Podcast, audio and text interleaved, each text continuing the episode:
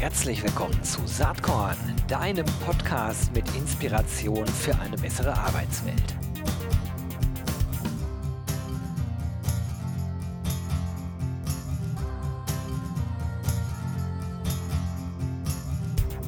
Hallo und herzlich willkommen zum Saatkorn Podcast. Ich freue mich auf meine heutige Gästin ganz besonders. Endlich mal wieder eine CHRO am Start, eine vorstellende Personal äh, hier im Saatkorn äh, Podcast und zwar von Freenet. Wir sprechen heute mit Nicole Engenhardt-Gille. Herzlich willkommen, Nicole.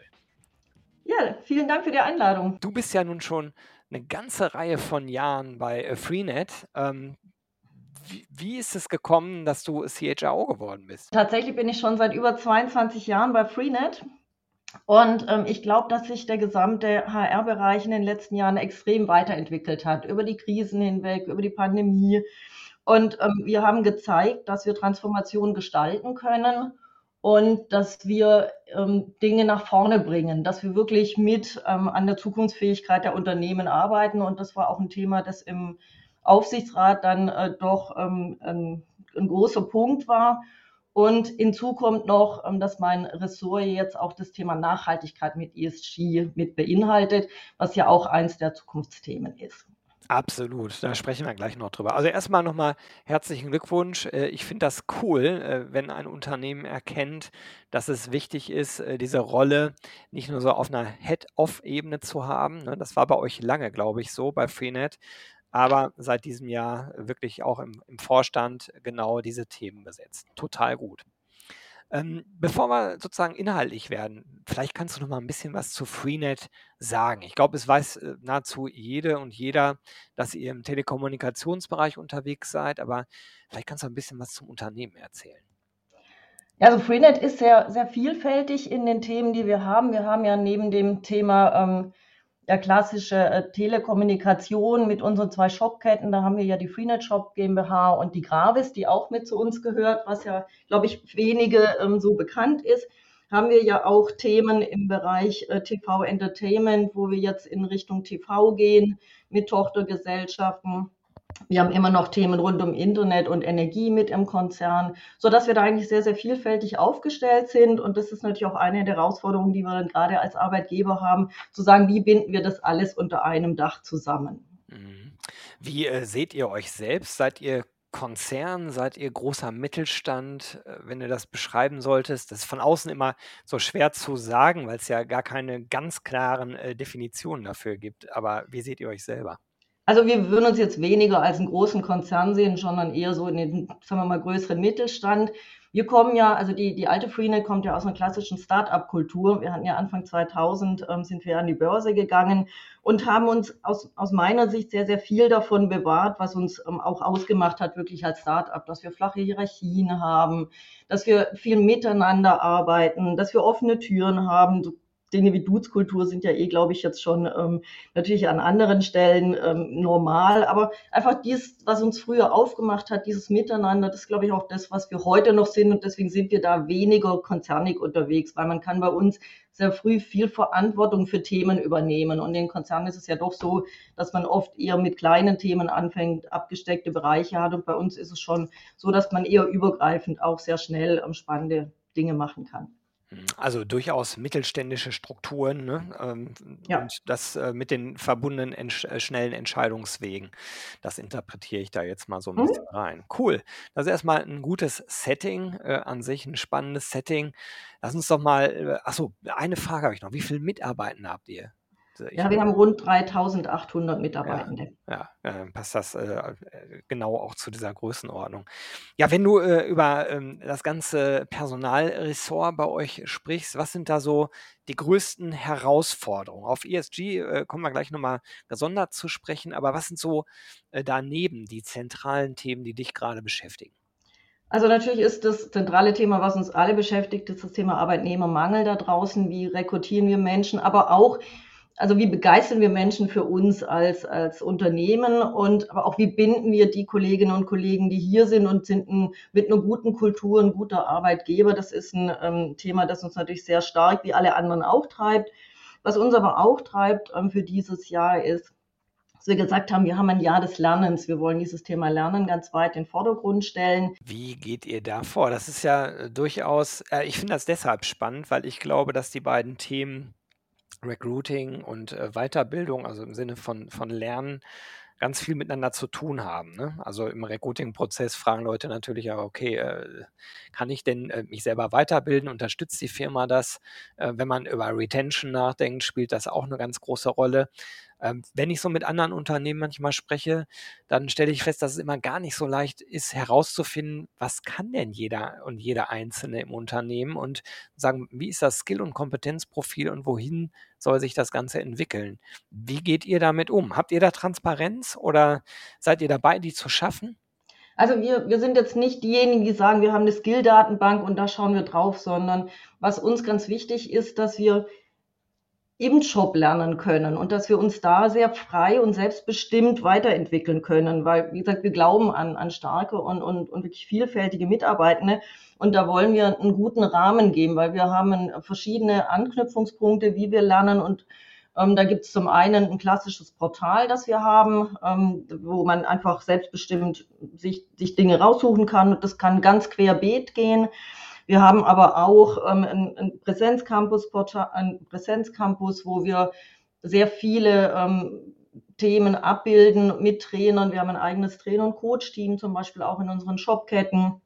Ähm, wir haben verschiedene ja, Erlebniswelten, was wir schaffen. Und wir versuchen da auch den Führungskräften die Rahmenbedingungen zu geben, dass sie mit ihren Mitarbeitenden einfach in Entwicklungen persönliche Entwicklungspfade machen und ich gar nicht so sehr drauf gucke, wenn ich jetzt, keine Ahnung, ich will jetzt keine, in Personal will ich jetzt irgendwie weiterkommen, dann muss ich genau das können, sondern wir schauen schon drauf, wie, wie passen die Menschen zu den Aufgaben und wie können wir das gemeinsam ähm, in diese Richtung entwickeln. Mhm.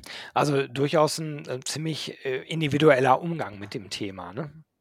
Ja, also wir, wir glauben wirklich, dass die Menschen lernen wollen und dass sie auch ihre Fähigkeiten dementsprechend auch weiterentwickeln wollen. Und da finde ich dieses so schwer zu sagen, alle müssen jetzt durch eine Schulung durch. Wir sagen auch in unserem, in unserem ähm, Lerncampus-Portal, sagen wir, du musst nicht ein E-Learning fertig machen. Wenn ich einen Teil haben möchte, ich möchte zum Beispiel was Einfaches in Excel, nur wissen, wie eine Pivot-Tabelle funktioniert und wie ich das selber machen kann, dann muss ich nicht nochmal lernen, wie ich eine Excel-Tabelle ähm, mache, sondern wir sagen, such dir das, was für dich passt und versuchen da auch ein bisschen drauf zu gucken, wie lernen die Menschen, wenn man zum Beispiel sich so ein YouTube-Video anguckt, wo gucken die drauf, wie wollen wir Dinge gestalten, um das auch ähm, attraktiv zu machen für die, die sich weiterentwickeln wollen. Du hast jetzt gerade implizit schon eine ganze Menge, finde ich jedenfalls, äh, zur Freenet-Unternehmenskultur gesagt.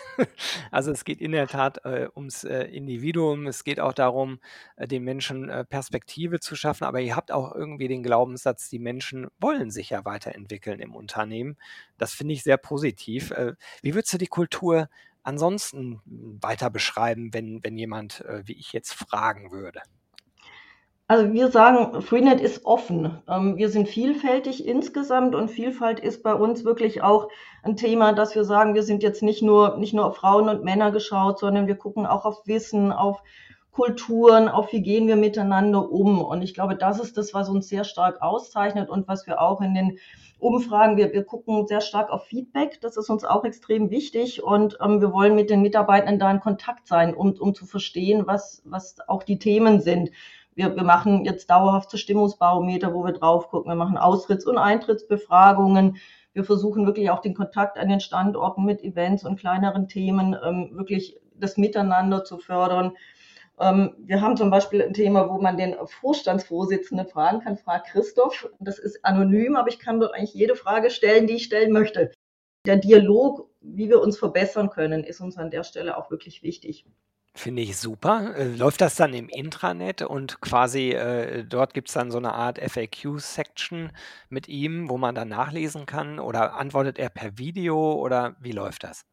Also dieses, dieses Tool, fragt Christoph, ist wirklich, ich kann dort eine Frage reingeben, die ist anonym und dann kriege ich die Antwort. Und die wird auch veröffentlicht. Also es sei denn, wie gesagt, es ist ein schwieriges ja. Thema, aber sonst wird die wirklich auch eins zu eins veröffentlicht mit der Antwort äh, des Vorstandsvorsitzenden an ja. der Stelle. Es gibt sonst aber auch verschiedene Formate, wo, wo Christoph, also wir nennen es so Townhall-Formate zum Beispiel, wo dann ähm, etwas berichtet wird und ich dann aber auch zu den Themen nochmal Fragen stellen kann. Das wäre jetzt dann aber ein anderes Format jetzt als dieses klassische Frag Christoph. Naja, aber jedenfalls ist alles auf Dialog ausgerichtet, ne? So scheint mir das. Also, also wir, wir versuchen, dass wir den Dialog immer offen zu halten, weil Kommunikation ist ja auch eins der Themen, die in allen Unternehmen immer so ein bisschen kritisch gesehen werden, aber es ist wirklich ein, ein großes Anliegen von uns, in Dialog mit unseren Mitarbeitenden zu sein und auch auf, auf Feedback zu hören und, und dort auch dann die Dinge, die wir hören, auch zu schauen, wie wir sie verändern können, weil Kultur ist ja was, was lebt und wo wir uns auch weiterentwickeln wollen. Ähm, ja, absolut. Also ähm, ich, ich glaube, das, das geht gar nicht ohne. Wie ist denn das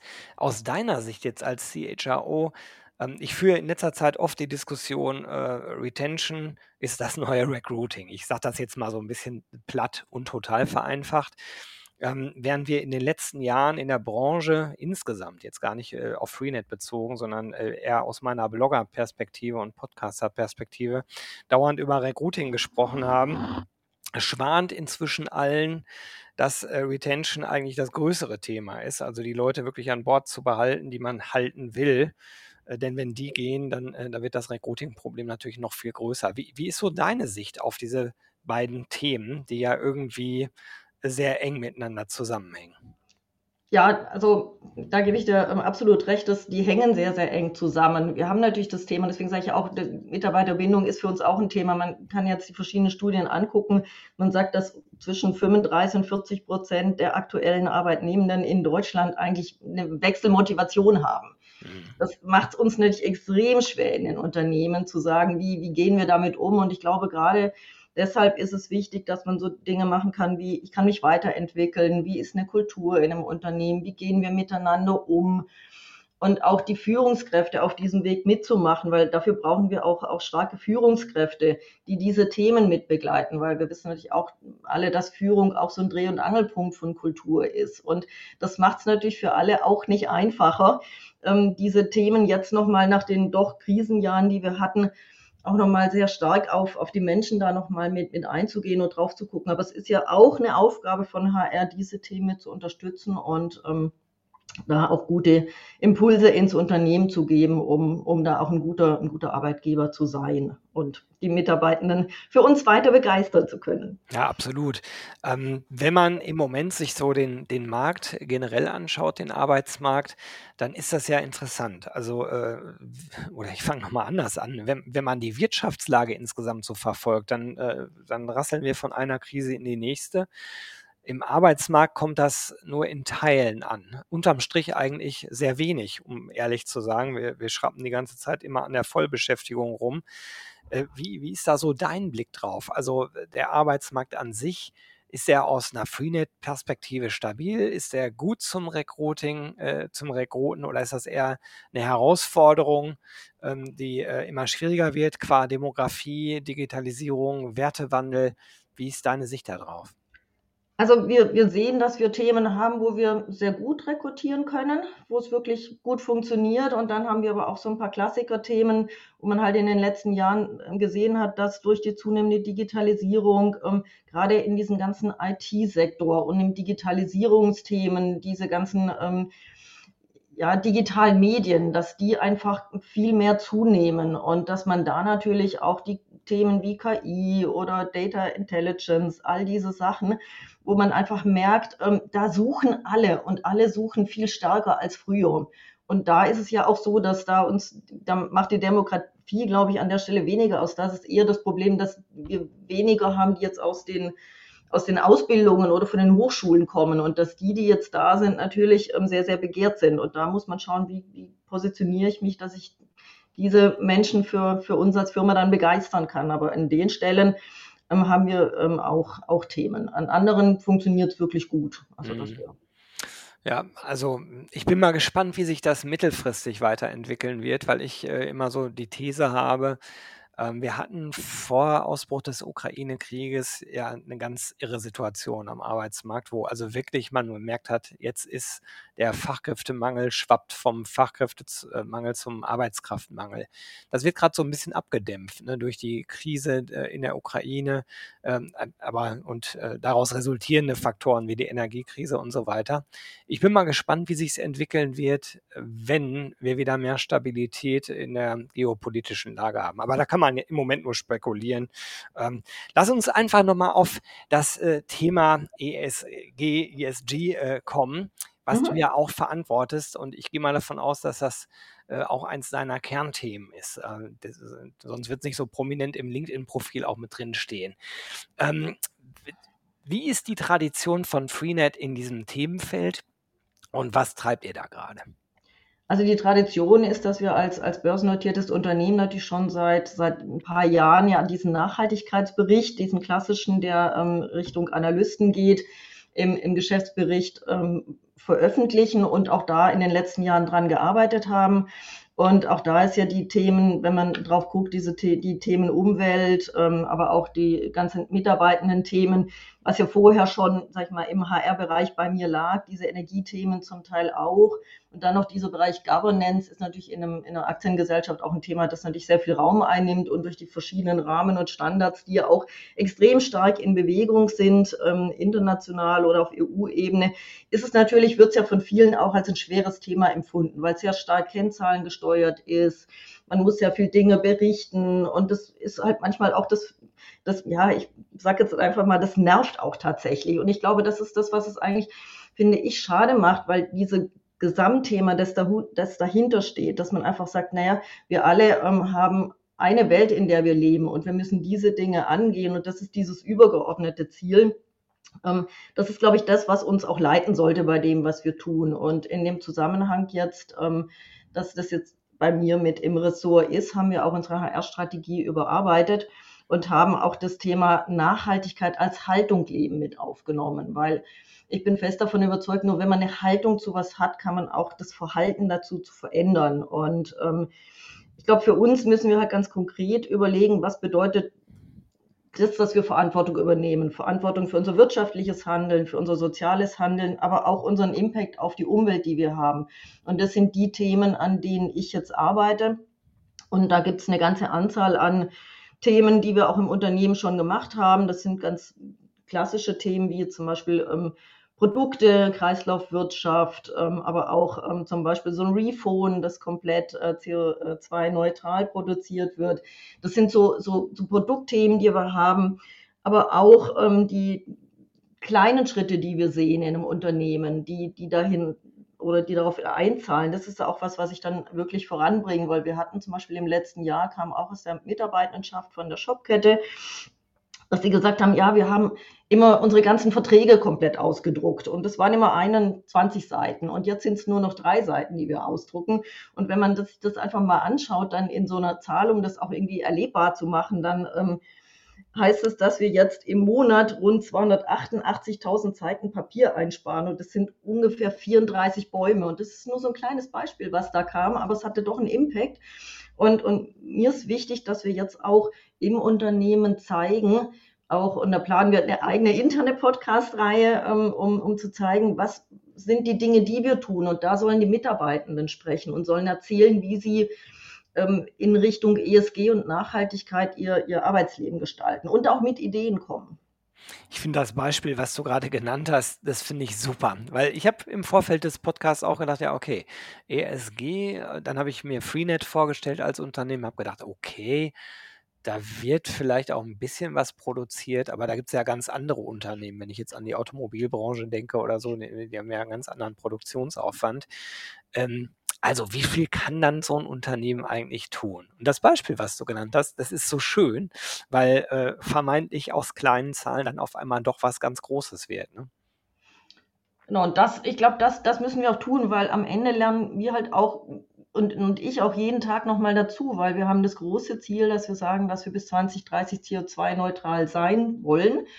Und jetzt gilt es halt auch den Weg und die Transformation dahin zu gestalten. Und da kann, glaube ich, gerade HR einen, einen, großen Beitrag dazu leisten, auch in Bezug auf wie, was haben wir für eine Haltung im Unternehmen, wie nehmen wir die Mitarbeitenden mit, ähm, aber auch natürlich unsere externen Stakeholder, wie gehen wir mit den Themen um? Und die sind ja sehr, sehr vielfältig auch im Bereich ESG, auch in dem Social-Bereich. Das geht ja von klassischen Diversity-Themen, Weiterentwicklung, ähm, das geht quer einmal, wie sieht die Fluktuation aus, ähm, wie sind Quoten, auch, auch da sind sehr viele Kennzahlen erstmal, aber die Kennzahlen kann man ja auch in den Kontext geben und, und damit dann auch, auch gute Botschaften senden. Was ich mich frage ist, wie steuert ihr das Ganze? Habt ihr da so eine Art äh, Dashboard, KPI-getriebenes äh, Dashboard aufgesetzt für die verschiedenen Themen, insbesondere jetzt bei Environment und äh, sozialen Themen? Ähm, weil am Ende muss man es ja irgendwie messbar machen. Ne? Und das Ziel bis äh, Zeitpunkt X CO2-neutral, das ist super, sowas zu haben. Aber wenn man dahin will, muss man natürlich irgendwie auch definieren, was sind die einzelnen Schritte dahin. Also wie läuft das Steuerungsprinzip bei euch für diese Themen?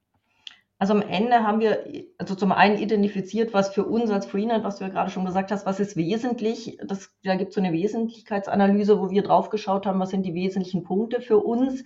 Und dann gibt es ja ähm, gerade aus diesen Rahmen und Standards gibt es ja die klassischen Kennzahlen, die wir jetzt auch schon erheben und die werden bei uns ähm, im Controlling erhoben und ähm, von der Investor Relations dann in diesen Bericht mitgebracht. Und wir versuchen ähm, jetzt aber auf dem Weg auch zu gucken, wie wir natürlich wenn wir wissen, wo die äh, Verbräuche sind, nehmen wir ein einfacheres Beispiel. Wir haben eine relativ ähm, bei unseren Autoflotten.